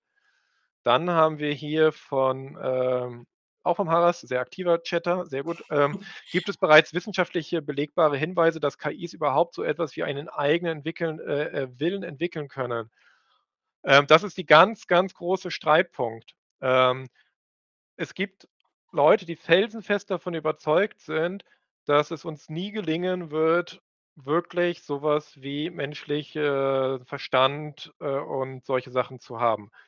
Ich weiß, bin ich ehrlich, kann nicht ganz nachvollziehen, woher sie diese Selbstsicherheit haben, weil am Ende sind wir auch nur biochemische Roboter. Wir basieren eben auf, äh, Kohlenstoff und, äh, 'ne CPU basiert auf, äh, Silikon. Aber da würde ich sagen, warten wir mal ab und wenn's nicht 20 Jahre sind, dann vielleicht 50 Jahre. Es ist ja auch, was wir den Me also, was wir als Mensch auch zuschreiben. Also, Ja. das war auch mit diesem Interview mit Sam Altman war das auch so 'n gewisses äh, gewisser Punkt, dass er gesagt hat, er hat keinen er er hat wahrgenommen, dass Menschen gerne von er oder sie, äh, bei KI sprechen, also ihnen ein Pronomen zuweisen und dass er das nicht ganz nachvollziehen kann. Er versteht es zwar, dass Menschen es tun, aber für ihn sind es immer nur Werkzeuge, es sind Tools. Und das ist eben auch was, wo ich dann eher, äh, sehe, dass er da auch 'ne gewisse Begrenzung vielleicht in seinem Denken hat, weil wir alle unterschiedlich also nicht im negativen Sinne Begrenzung, Mhm. sondern wir haben alle bestimmte Grenzen mit unseren Erfahrungen und, äh, wer wir selber sind, wo wir uns halt reinversetzen können und wo nicht. Und Menschen aus meiner Sicht, wie ich sie beobachte, neigen schon oft dazu, Dingen ein Wesen zu geben. Also, äh, der ganz das ganz klassische Bauspiel Beispiel für mich sind Staubsaugroboter. Jeder. Mensch, den ich kenne, der 'n Staubsaugroboter hat, gibt den Ding 'n Namen, äh, klebt vielleicht sogar noch Wackelaugen drauf und, äh, geht mit dem um, als wär's halt 'n irgendwie 'n Haustier oder so. Es gibt Beispiele, äh, Saugron zum Beispiel, genau, äh, sehr viele kreative Namen. Ähm, es gibt ein Beispiel auch von jemandem, der also, es gibt auch jetzt schon KI-Tools, die, äh, Beziehungen imitieren. Und, äh, was ich so beobachte im Umfeld, das ist so 'n ich ich observiere einfach gerne. Ich observiere gerne, was Menschen machen und, äh, was ich sehe, was vor allem auch Leute teilen, die nicht so tief in diesem KI-Kosmos sind. Sie möchten es immer personifizieren. Ich sehe Leute, die die möchten, ähm, den Tools antrainieren, Namen zu bekommen. Ich sehe Leute, die möchten mit ihnen höflich umgehen. Die stellen ihnen auch Fragen: „Wie geht's dir heute?“ Also, ich glaube schon, dass es 'n ganz starkes Bedürfnis von Menschen ist, diese Tools zu personifizieren. Und, äh, dann ist halt immer die Frage, ab wann ist es denn 'n Lebewesen? Wenn ich es als Lebewesen empfinde, ähm, wenn es mir gut vorgaukeln kann, ein Lebewesen zu sein, äh, wie wie möchte ich wirklich bestimmen können, ob es halt 'n Leben ist oder nicht? Und das ist da sind wir jetzt wieder im ganz tief philosophischen Bereich. Da da gibt's wirklich es gibt keine Antwort drauf. Du kannst es du kannst es wissenschaftlich nicht belegen, nach aktuellem Stand zumindest. Ähm, ganz schwieriges Das Thema tatsächlich. das wäre die Idee gewesen hinter dem Turing-Test, äh, eben von Alan Turing, äh, eben schon in den 40er Jahren postuliert, dass, ähm also, Turing-Test im Einfachen ist 'n Gespräch mit einer Maschine, äh, äh, aber man soll dann nur bewerten, wie der Output ist. Ähm, kann jeder selbst mal machen, also auch mit ChatGPT kann man 'nen Turing-Test absolvieren. Ich habe ihn mal reverse gemacht. Das heißt, ich habe, äh, ChatGPT gebeten, mich zu testen, ob ich denn eine KI oder ein Mensch bin. Also, es hat den Turing-Test an mir gemacht. Ähm, und, ähm, da geht es eben darum, äh, hat man eben, äh, persönliche Erfahrungen, persönliche Empfindungen, persönliche Einschätzungen und so weiter und so fort. Und ChatGPT ist so trainiert, dass es auf diese Fragen nicht so antwortet. Es ist aber schon rein sprachlich in der Lage, auf diese Fragen so zu antworten, als dass man sie nicht auseinanderhalten könnte, wie ein Mensch grad drauf geantwortet hat, sondern nur der Filter, der quasi aktiv ist, verhindert das, so. Das heißt nicht, dass das dieses System jetzt irgendwie Sentinel, äh, ist oder also irgendwie 'n Bewusstsein hat. Aber wie gesagt, die Forschung ist dort geht in sehr breite Richtungen. Die einen sagen: „Ja, ähm, irgendwann wird es uns gelingen, neuronale Netze oder Nachfolger von neuronalen Netzen oder was auch immer so zu äh, so mächtig zu machen, wie auch immer, dass sie irgendwann auch dieses Selbstbewusstsein erlangen und damit dann auch natürlich auch eigenen Willen, eigene Motivationen erlangen werden.“ Und andere sagen eben: „Ne, das ist absoluter, äh, Hype und Quatsch. Ähm, da sind wir entweder ganz weit von entfernt oder es wird uns nie so richtig gelingen.“ Ähm, ich glaube, da wird nur Time will tell. Also, man wird da sehen, wo die Richtung hingeht. Ähm, man kann nur sagen, OpenAI ist der Ansicht, dass sie eine AGI, also eine Artificial General Intelligence entwickeln werden können auf Basis der Transformer-Modelle. Das heißt, die sagen: „Uns ist gar nicht wichtig, ob das System einen Willen hat. Uns ist gar nicht wichtig, ob es Selbstbewusstsein erlangt. Wir wollen aber ein System haben, was generell übermenschliche Intelligenz anwenden kann, äh, und gleichzeitig eigentlich ein Tool bleibt. Deswegen ist auch OpenAI, was Safety angeht, viel relaxter, weil sie gar nicht vorhaben, hier ein selbstständiges, irgendwie ja, wirklich im tieferen Sinne des Wortes selbstständiges System zu schaffen, sondern für sie ist das wir werden das Ding sehr schlau machen mit immer mehr Daten, mit immer besseren Daten, mit immer besseren Trainingsmethoden. Und das wird einfach immer weiterhin nur unser Diener sein. Also im Sinne von, ich gebe was ein, ich mache was und das gibt mir was zurück. Es soll nie eigenständig sein. Andere sagen halt, das ist sehr gefährlich, das könnte dann unter der Oberfläche dann doch anfangen, eigene Motive zu entwickeln. Wie gesagt, machen wir noch mal 'ne eigene Sendung zu, aber erst mal die Fragen noch mal weiterzugeben. Genau, hier war noch die Frage, ähm, ob eben OpenAI zu dem Brief 'ne Stellungnahme abgegeben hat. Nein, haben sie nicht. Ähm, das wäre auch eher, glaube ich, kontraproduktiv. Also, ich glaube, sie beobachten das 'n bisschen und gucken auch, wie die Richtung hingeht. Der Sam Altman hat aber zumindest angedeutet, also vorher schon, bevor es diesen Brief gab, dass eben sie sich, ähm, der Regulierung und auch der öffentlichen Debatte mehr stellen wollen. Das hatten sie schon im Februar angekündigt, also bevor GPT-4 war. Wie weit das dann geht und wie offen sie da sind, wie gesagt, Fragen für die Zukunft. Dann war äh, ich kann mir nicht vorstellen äh, ah ne, das hatten wir schon, Das Entschuldigung. hatten wir, ja. Genau. Dann haben wir noch, äh, wenn Ki KI-Forschung pausieren soll, dann haben wir haben die einen Vorteil, die Geheimen dennoch forschen zu Lasten der Transparenz. Daher sehe ich kein äh, sehe ich jetzt kritisch, Forschung zu begrenzen. Ähm, ja und nein. Ähm, äh, tatsächlich ist es so, auf dem Niveau von GPT-5, also das nächste weil es geht ja darum, was jetzt besser wird als GPT-4. Da sind wir in Bereichen, das kann man nicht mal so in seiner Garage erforschen. Da reden wir von GPU-Clustern von also letzte Spekulation, die ich gehört hatte, von 25.000 GPUs, die für das Training von den neuesten Google und OpenAI und Microsoft-Modellen benutzt werden sollen. Sprich, das könnte man tatsächlich begrenzen, dass man sagt, niemand darf mehr als 1.000 GPUs, äh, zusammenbringen, um zum Beispiel an einem Modell zu arbeiten. Das ist tatsächlich auch die Idee grad aktuell. Sie sagen nicht: „Forscht nicht weiter“, sie sagen nur: „Ihr dürft nicht mehr Computerleistung einsetzen, um ein stärkeres Modell zu machen.“ Also tatsächlich, äh, könnte man das machen. Was ich 'n ganz guten Punkt fand, ist, jemand hatte geschrieben, ähm, was in der Vergangenheit manchmal passiert ist, dass, ähm, wenn Forschung von bestimmten Grundbedingungen abhängt und in dem Fall KI-Forschung hängt ganz stark von Computerleistung ab. Wenn die Chips nicht schneller und leistungsfähiger werden, wird sich auch die KI-Entwicklung nicht, äh, weiterentwickeln oder nicht stark weiterentwickeln. Das kann aber heißen, wenn wir jetzt sagen, wir würden 2 Jahre ein Moratorium machen, dass wir in 2 Jahren auf einmal wieder doppelt so schnelle Systeme haben wie jetzt. Moore's es Moore's Law, ne? Also alle 2 Jahre verdoppelt sich die Leistungsfähigkeit der Transistoren. Und dann würde es heißen, dass wir auf einmal 'nen Sprung haben. Und wenn dann die 2 Jahre nicht gut genutzt sind, weil alle sich zerstritten haben, weil alle darüber diskutieren nur, wie ist jetzt was wirklich zu verstehen, haben wir auf einmal eine Lücke die eher zu Risiken führen kann, weil's keine kontinuierliche Entwicklung gab, sondern dann springt es auf einmal. Das ist vielleicht 'n p Gedanke, worüber man mal nachdenken muss. Dann, äh, haben wir noch den Kommentar hier von, äh, Heikiki: „Seht ihr die geforderte Regulierung auf staatlicher Ebene oder institutionell?“ Puh, gute Frage. Ähm, ich bin willst du, Lea, erst? Ne, ich muss Der den ich muss mal der kurz den der Gedanken zu Ende denken. Also, ich bin durchaus 'n Freund davon. Ich weiß, es gibt viele äh, auch, äh, negative Beispiele, aber 'ne Selbstregulierung zum Beispiel äh, in Deutschland haben wir ja so was wie die USK oder FSK. Könnte ich mir eigentlich auch vorstellen für, äh, KI-Entwicklung, dass sich sozusagen die Tech-Branche selbst transparenten Regeln erst mal unterwirft und sagt: „Okay, wir werden dieses und jenes einhalten.“ Wie gesagt, das gibt's in anderen Bereichen durchaus auch, teilweise durch öffentlichen Druck, aber 'ne gewisse Selbstregulierung kann teilweise helfen. Ich glaube, dass sie nicht reichen wird.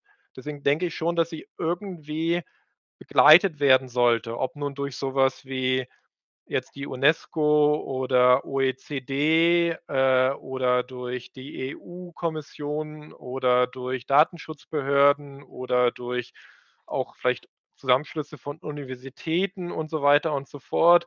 Ähm, kann, glaube ich, 'n guter ergänzender Beispiel sein. Ich glaube, staatlich im Sinne von einzelstaatlich halte ich gar nichts von, ähm, weil das ist zu kurz gedacht und auch zu Ja, einseitig, sondern wenn, dann müsste es international staatlich sein, was aber wieder viel, viel schwerer wird durchzusetzen, weil zum Beispiel eben sich die USA an ganz viele internationale, ja, Gesetzgebungen und Richtlinien ja einfach nicht halten. Ähm, und deswegen, wie gesagt, idealerweise erst mal 'ne Selbstverpflichtung, begleitet durch Experteninstitutionen und dann, wenn alles nicht hilft, dann auch durch vielleicht Gesetze und andere. Das wäre so meine Perspektive. Ich denke, realistisch ist auch, dass beides passieren wird, ähm, damit's auch einfach so 'ne Gegenkontrolle gibt, weil das ist ich denke und je länger ich drüber nachdenke ich habe es ja vorhin schon mal gesagt, brauchen wir bei diesen Fragen wirklich so viele Köpfe aus unterschiedlichen Bereichen wie möglich. Ähm, und ich glaube, das bekommst du nur, wenn du auch die Wechselwirkungen sowohl von staatlicher als auch institutioneller Ebene hast. Ähm was halt bei staatlich und auch Institun also, was halt ganz, ganz, ganz schwierig wird in diesen ganzen ethischen Fragen, ist dass wir uns als Menschen nicht mal bei der Ethik einig sind. Also, auch wenn wir von von staatlicher Ebene spreche, unterschiedliche Staaten haben auch einfach unterschiedliche ethische Grundsätze und dieses riesige Thema Alignment jetzt, also, wie können wir diese Tools an unsere ethischen Grundsätze anpassen? Da scheitert's ja schon wirklich an uns Menschen, dass es eben Staaten gibt, die, äh, homosexuelle Ebene Ehen erlauben, während es Staaten gibt, die homosexuelle Menschen immer noch auf offener Straße, äh, köpfen. Also, wie wollen wir uns da auf was einigen? Und auch das sind Diskussionen die wir eigen ja, das wird das wird schwer. Das wir also, das sind die Sachen, da dreht sich mir der Kopf wirklich schon seit Tagen drum, seit seit Jahr also, seit den letzten 3 Jahren, je tiefer ich reingehe. Grade so dieses Thema Alignment bereitet mir unfassbar viel Kopfzerbrechen, weil es gibt kein Alignment in der Menschheit selber. Das macht's so kompliziert. Ja, vor allem, weil's eben dann auch unterschiedliche Motivationen gibt, was irgendwie erreicht werden soll damit. Äh, zum Beispiel die USA sind nun mal sehr schützend, was ihre Tech-Industrie angeht. Ne, Ja. warum gibt es denn Apple, Google, Microsoft, Amazon, Face also, Meta, Facebook und so weiter ähm, warum sitzen die alle in den USA? Warum Ja. wird versuchen grade bestimmte Senatoren in den USA grade TikTok zu bannen? Das hat auch durchaus ne, warum ist äh, warum ist man gegenüber einer Firma aus China so super kritisch, während man so viel Probleme mit Facebook und Co. zugelassen hat in den letzten Jahren oder letzten Jahrzehnten so. Also, da gibt es halt immer dann doch wieder eigene Sachen. Ich will ein Statement ganz kurz dann doch aus dieser, äh, äh, UNESCO-Empfehlung ganz kurz hier auf den Bildschirm zaubern. Gebt mir bitte ganz kurz eine Sekunde, dass ich das hier reinkopieren kann. Während du Ja. reinkopierst, gehe ich noch mal ganz kurz auf unseren Top-Kommentar Heraus ein. Äh, KI wird mehr zum Spiegel der Menschheit. Also, es ist ja quasi ein Spiegel. Das ist ja diese ganzen Mode äh, Modelle sind ja gefüttert mit all den Gedanken, die sehr viele Menschen auf diesem Planeten schon gehabt haben. Also Das hier ist aus das ist der 2. Abschnitt aus dem Bereich Values, also Werte, ähm, aus dieser eben von der UNESCO vor 2 Jahren 1 1/2 Jahren veröffentlichten Empfehlung, die immerhin wohl, wie gesagt, äh, tatsächlich irgendwie 188, 190 Länder irgendwie dann eigentlich auch unterstützt hatten. Aber natürlich, es war so abstrakt, dass alle gesagt haben: „Ja, klingt gut, machen wir mit.“ Aber das ist hier das ist der Anspruch, der dort formuliert wird. Also, kein menschliches Wesen, menschlich oder Community sollte, ähm, ja, Schaden erleiden oder auch, ähm, subordinated, weiß nicht, also, unterworfen werden in äh, weder physisch, ökonomisch, sozial, politisch, kulturell, äh, mental in der Phase der Entwicklung von AI-Systemen. So. Und soweit das No No-Brainer ist so ungefähr: „Hey, jedes neue System sollte doch irgendwie zum Guten der Menschheit eingesetzt werden.“ Wenn man sich jetzt mal wirklich ernsthaft überlegt, welche Entwicklung der letzten 20 Jahre würde diesem Anspruch gerecht werden?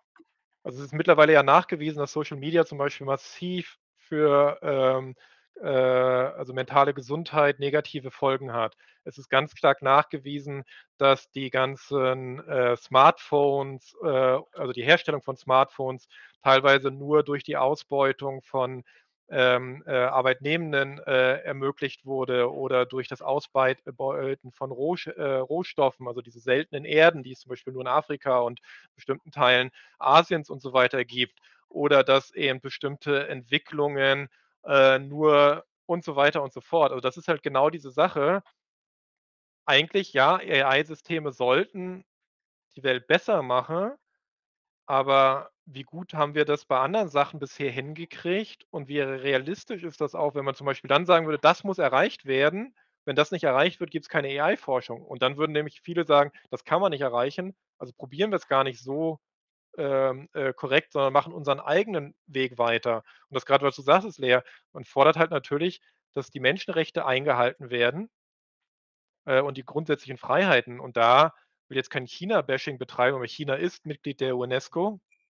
Ähm, und ja, ich glaube, es gibt den einen oder anderen Experten da draußen, der sehr kritisch darüber äuß sich äußern würde, ob China wirklich die Menschenrechte, äh, in allen Bereichen, äh, äh, ja, respektiert und nachkommt.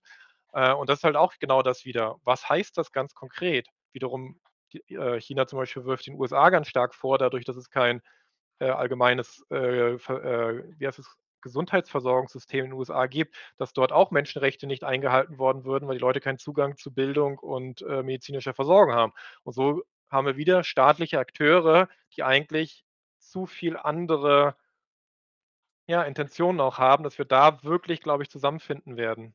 Ja, und das ist dann jetzt vielleicht 'n ganz guter Schlenker, um tatsächlich noch mal konkret über die Gefahren auch zu sprechen, die wir jetzt heute schon haben, weil, wie gesagt, die Diskussion geht immer viel zu schnell in diesen Doomsday-Bereich, von dem wir tatsächlich noch 'n paar paar Jahre, denke ich, in meinem naiven Glauben, äh, entfernt sind. Optimistischen In meinem opti in meinem optimistischen Glauben sind wir von Doomsday Clock, äh, und KI noch entfernt.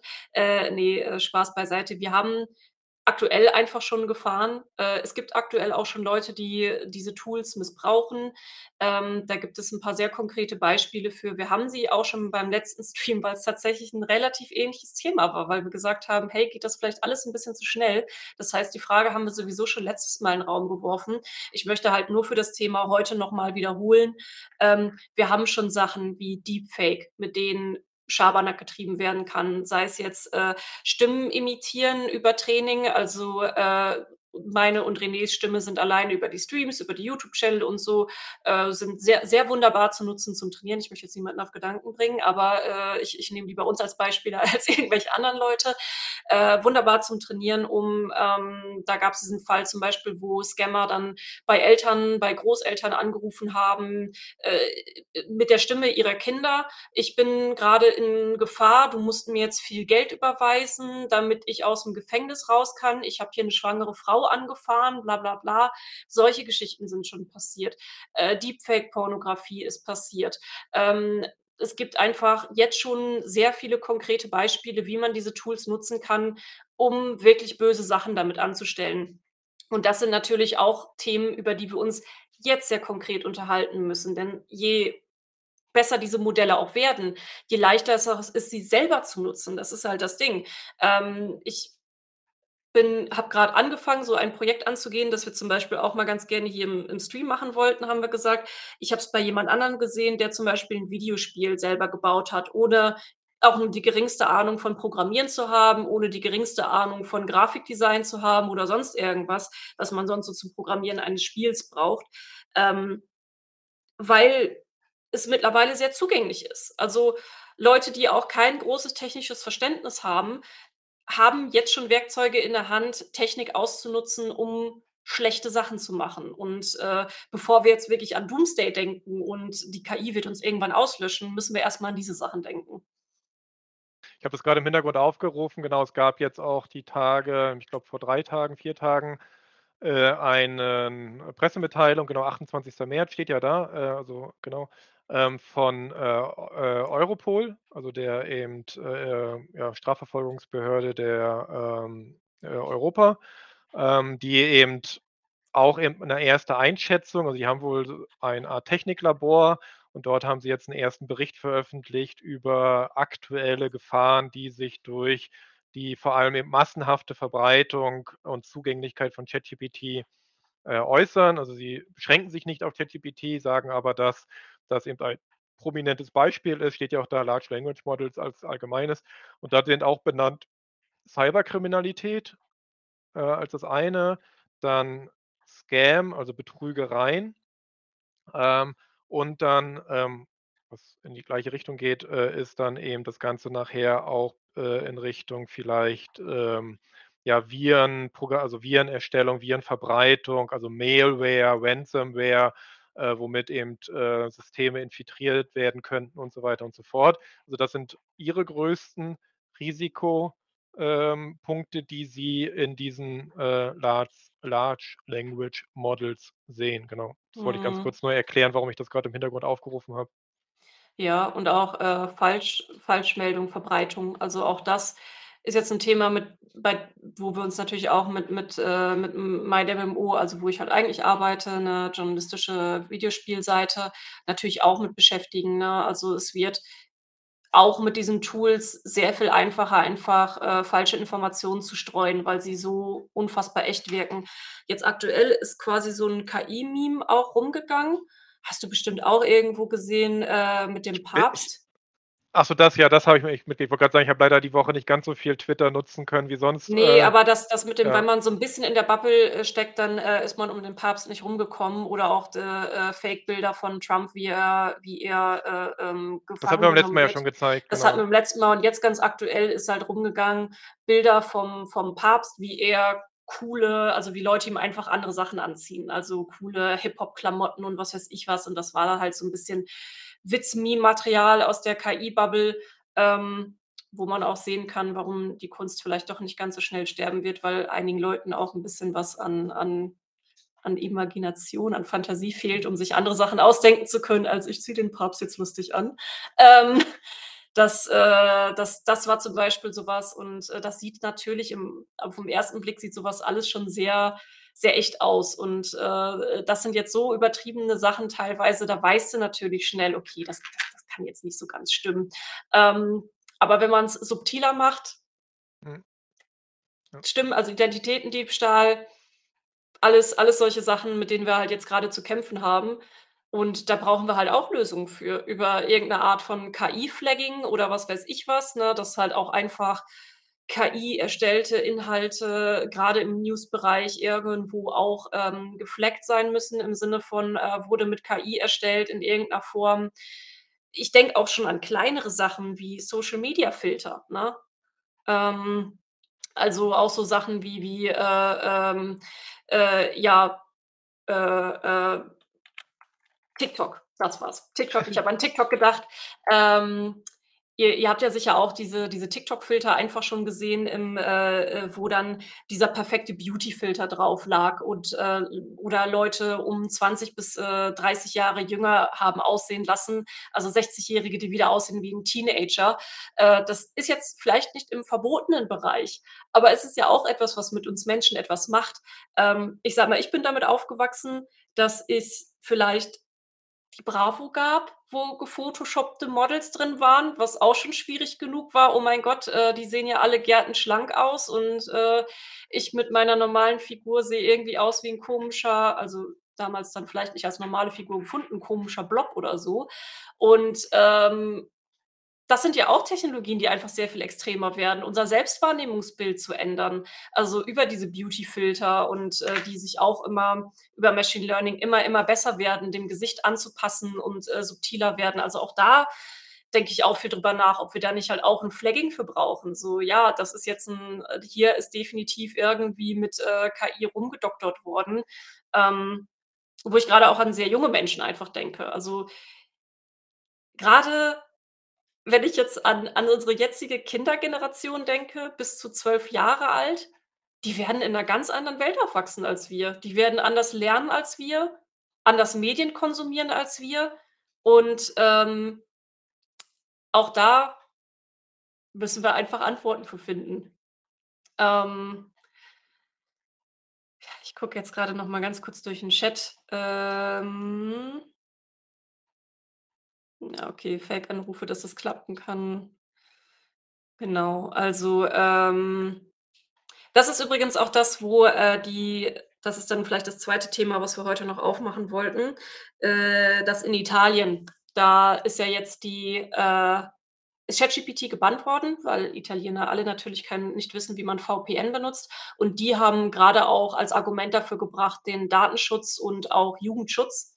Ähm Und, äh, ja, also Italien, wie gesagt, Datenschutz, Jugendschutz haben sie ganz groß als Thema einfach gemacht, äh, für für diesen Bann, äh, weil sie auch gesagt haben: „Hey, da sind jetzt unter Dreizehnjährige oder so, die halt auch ChatGPT nutzen können und Inhalte sehen.“ Ah, ich muss sagen, auch das das Statement aus Italien ist halt auch wieder so 'n bisschen bisschen schwierig, bisschen oberflächlich. Ähm, also, das geht halt auch ganz klar so in in die Richtung, wo ich halt auch wieder mich frage, so: „Ja, aber was genau wollt ihr denn jetzt eigentlich damit?“ Weil wie gesagt, wenn du jetzt halt ChatGPT in Italien verbietest, Leute können VPN benutzen, sich trotzdem immer noch easy einloggen, ähm, wirkt für mich so 'n bisschen so von ganz weit außen betrachtet wie 'ne etwas komische Kurzschlussreaktion, ähm, die ich noch nicht so ganz verstanden habe. Also, schon auch mit den Begründungen: „Wir brauchen 'ne Pause“, dies und das, aber, äh, ja. Weiß nicht, wie hast du das empfunden, René, die Italiensperre? Also, zum einen glaube ich, ist es kleiner, als es, äh, in manchen Sachen, ähm, dann groß gemacht wurde. Ich glaube, dass also, ich hatte gelesen, dass zum Beispiel Italien, ähm, insgesamt in Europa recht führend ist mit ihrer Datenschutzbehörde, äh, und da recht viel auch, äh, in bestimmte Sachen vorgeht und auch Firmen, äh, ermahnt oder auch abmahnt. Ähm, aber dadurch, dass ChatGPT eben in aller Munde ist, wird es eben dann auch hier Beispiel von das hattest du ja rausgesucht, den Link, äh, ich glaube mal kurz übertragen hier von der Tagesschau, äh, selbst von denen aufgegriffen. Ich glaube, es ist 'n relativ bürokratischer, formaler Akt in dem Fall erst mal, weil genau am 20. März gab's ja diesen Leak, dass, äh, Daten dort, sind. Ähm, nach meinem Verständnis hat tatsächlich OpenAI die, äh, DSGVO-Grundverordnungs äh, Sachen nicht eingehalten. Das heißt, äh, die. Art, wie sie auf den Leak reagiert haben, ähm, war nicht, äh, okay für europäische, ähm, Gesetzgebung. Deswegen ist auch die Behörde wohl dadurch dann erst mal so richtig aufmerksam geworden und aktiver geworden. Ähm, und dann kam genau das dazu, dass sie sagten: „Hey, es gibt ja kein Age-Gate, also keine, äh, äh, Altersverifizierung.“ Ich verstehe das. Wie gesagt, ich sehe das sehr als bürokratischen Akt. Da gibt's 'ne Ja. Behörde, die hat 'ne Aufgabe. Dieser Aufgabe geht sie nach. Wie sinnvoll und auch effekt äh, oder effektiv das Ganze ist, kann man drüber streiten, ähm, weil aktuell kann wirklich ChatGPT kann nichts wiedergeben, was ich nicht im Internet mit 2, 3 Suchanfragen leider direkt finde. Äh, oder vielleicht auch, ne, auf Reddit oder auf anderen noch äh, viel, ähm, ja, schwierigeren Boards und so weiter und so fort oder eben auf YouTube, auf TikTok. Äh, und ja, ich muss mich bei YouTube anmelden und sagen, ich bin älter als 13, äh, was aber auch nicht geprüft wird. Und das ist dann wieder so, ja, es hat mal jemand angegeben, man sei älter als irgendwas, aber wie auch da wieder ist immer so 'n bisschen nach dem Gesetz und Papier ist man hat man dem Genüge getan, aber in der Ja, Wirklichkeit geht das halt an den Realitäten vorbei. das auch nicht nur jetzt für äh, ja gut, allgemeingebräuchlich sind die wahrscheinlich auch, aber bei Pornoseiten genau das Gleiche. Ist ja auch nur: „Oh, bist du älter als 18? Mhm.“ Ja. Ja, viel das Spaß halt damit, ne? das ist halt so 'n bisschen genau. Und das andere, was eben auch, äh, ist, genau, du hast es angesprochen, VPN. Soweit ich aber eben die Behörde verstanden habe also, sie haben ja 'nen sehr offiziell äh, sehr langes Statement auch veröffentlicht auf, äh, Englisch und auf Italienisch, ähm, was auch schon zeigt, dass sie durchaus 'ne Signalwirkung ich glaube, das war auch so 'n bisschen so 'n Schuss von Bug. Also, ich glaube, sie wollen sich da auch einfach positionieren und auch sichtbar sein, ähm, sei ihnen ja auch durchaus, äh, gegönnt. Aber ich glaube, das war so 'n bisschen in diese Richtung. Wir wollen einfach mal hier auch zeigen, wir haben auch Möglichkeiten. Langfristig ist das kein gutes Modell, weil zum Beispiel, soweit ich's jetzt verstanden habe, sind bestimmte Einrichtungen, zum Beispiel auch Forschungseinrichtungen, nicht ausgenommen. Das heißt, es wäre Beeinträchtigung der Forschung, was in, äh, Europa stark geschützt ist. So allgemein auch, äh, Zugang, also, von Journalisten zu allen möglichen Quellen sollten nicht beeinträchtigt werden. Wären sie aber, soweit es jetzt weil OpenAI hat nämlich einfach alle IPs aus Italien erst mal, äh, blockiert. Also, sprich, jeder, der es nutzen will, muss dann über Umwege es nutzen. Und das ist immer keine so gute Herangehensweise. Ähm, also, ist ja eher was, was wir aus Staaten wie, äh, eben Iran oder China oder so kennen, die eben oder Russland, die ganze Teile des Internets wegsperren. Ähm, das finde ich halt hat so 'n bisschen so 'n Geschmäckle, äh, Ja. wo man vielleicht auch hätte etwas anders reagieren können. Wie gesagt, ich verstehe es. Äh, die Effekte werden werden sich, äh, glaube ich, aber auch in in Grenzen halten.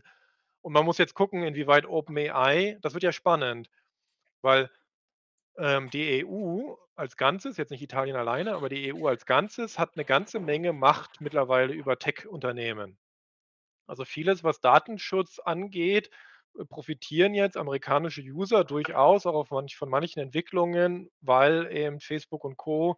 oder auch Amazon und, äh, Microsoft und Google sich nach europäischen Richtlinien verhalten müssen und dadurch dann aber ihre Produkte insgesamt verändern und anpassen und so weiter und so fort.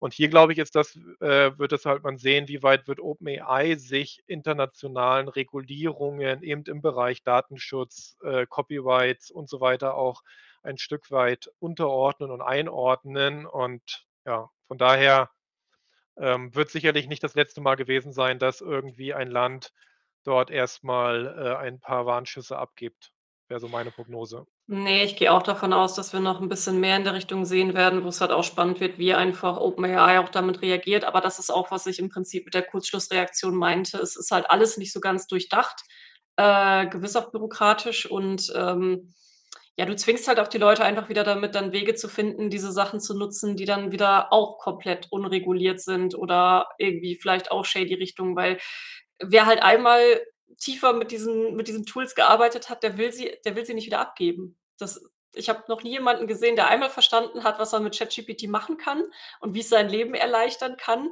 dass irgendjemand gesagt hat, so: „Ja, nö, ich ich würde von heute auf morgen gerne wieder drauf verzichten wollen.“ Also, wenn wenn's jetzt, sage ich mal, in Deutschland so wäre, dann würde ich auch da sitzen und sagen so: „Okay, dann finde ich schon andere Wege, es zu nutzen“, ne? Also, hm. Ja. Da vielleicht noch mal ganz kurz zurück hier, weil die, äh, Europol haben halt auch Empfehlungen ausgesprochen, wie zum Beispiel Strafverfolgungsbehörden jetzt damit umgehen sollen.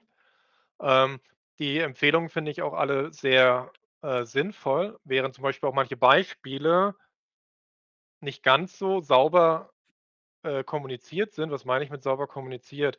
Es wird eben zum Beispiel behauptet, dass mit ChatGPT und Sprachmodellen, äh, sehr leicht eben, ähm, Schadcode, also, ne also Malware, Ransomware und so weiter erstellt werden kann oder Viren. Und das stimmt schlicht nicht.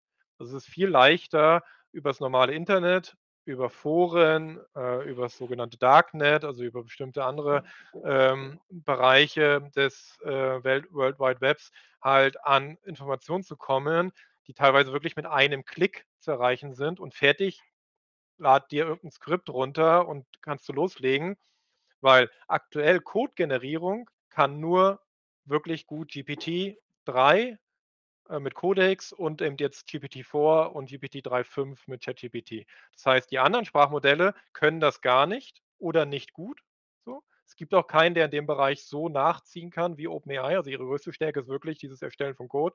Und ChatGPT ist zum Beispiel muss wirklich stark versucht werden zu umgehen, um ne also, um Schadcode zu erstellen. Und selbst dieser Schadcode ist noch so also, da muss man so viel rumprobieren, ausprobieren, Fehlerkorrekturen machen, dass immer noch das normale Internet zehnmal schneller, einfacher und damit auch gefährlicher ist. Die Perspektive ist klar, wenn sich GPT-5, GPT-6 weiterentwickelt und ich wirklich ganze Programmteile sofort per Knopfdruck generiere, dann kommen wir in den Bereich.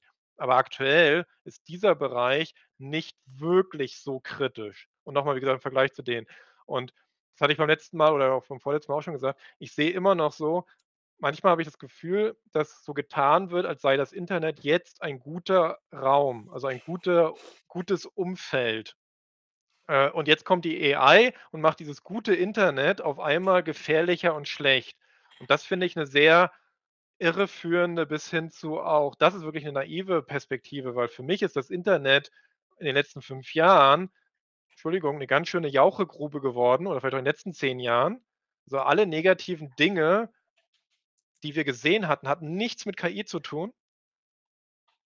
Und da sollten finde ich sollte dann geguckt werden und nicht jetzt eben so wieder das ist ja auch 'n bisschen dieses guckt nicht zu sehr auf den AI-Hype, weil der macht noch gar nicht so viel Schlimmes, sondern guckt auf das, was jetzt schon die letzten 10 Jahre nicht gut kontrolliert, nicht gut nachverfolgt werden konnte. Ne, du hattest das ja auch mal erzählt, wie schwer das ist auch zum Beispiel für Redaktionen, Community Management durchzusetzen. Also, ganz Mhm. einfach Hausregeln durchzusetzen, wenn jemand auf die Plattform kommt. Ich kenne das selbst noch, ich war mal Community Manager für GameStar, ähm, und, äh, damals, äh, hatten wir eben zum Beispiel auch Leute, die nicht nur Hassbotschaften, sondern Drohungen, also richtig richtig strafbare Tätigkeit, ne? Und es war ein super Aufwand bis hin zu am Ende doch keine richtige Handhabe zu kriegen, weil man eben doch nicht an über IP-Adressen an wirkliche echte Adressen rauskommen kann, weil doch eben jeder sich 1.000 E-Mails immer leicht erstellen kann und Zugangsdaten immer wieder erstellen kann oder eben seine IP verschleiern kann. Und da finde ich, haben die Staaten viel versäumt und da sollte da ist zum Beispiel auch, wo ich sagen würde, da muss schneller was passieren. Wir brauchen Systeme, dass bestimmte Plattformen eigentlich jede Social-Media-Plattform braucht Authentifizierungssysteme. Also, Mhm. dass wirklich echte Menschen weil das ist ja auch was, wir haben kein Problem mit Bots, die Desinformation verbreiten, egal ob das jetzt 'n normaler Algorithmus-Bot ist oder 'n AI-Bot ist. Wenn wir Bots besser raushalten können aus menschlicher Konversation. Aber das konnten wir eben schon mit den Bots nicht und jetzt kommen stärkere Bots, aber die machen das Gleiche, was wir jetzt schon nicht also, deswegen ist das immer meine Perspektive so 'n bisschen wir haben Probleme und an denen muss wirklich viel mehr gearbeitet werden und nicht dann wieder jetzt so: „Aber guck mal, die AI, die die ist jetzt böse oder diese Tools“, sondern, äh, das Jetzt ist schon ganz schön schwierig. Ja, Moshe sagt das grade auch in den Kommentaren, dass es eigentlich nur, äh, Probleme aufzeigt, die wir schon lange haben.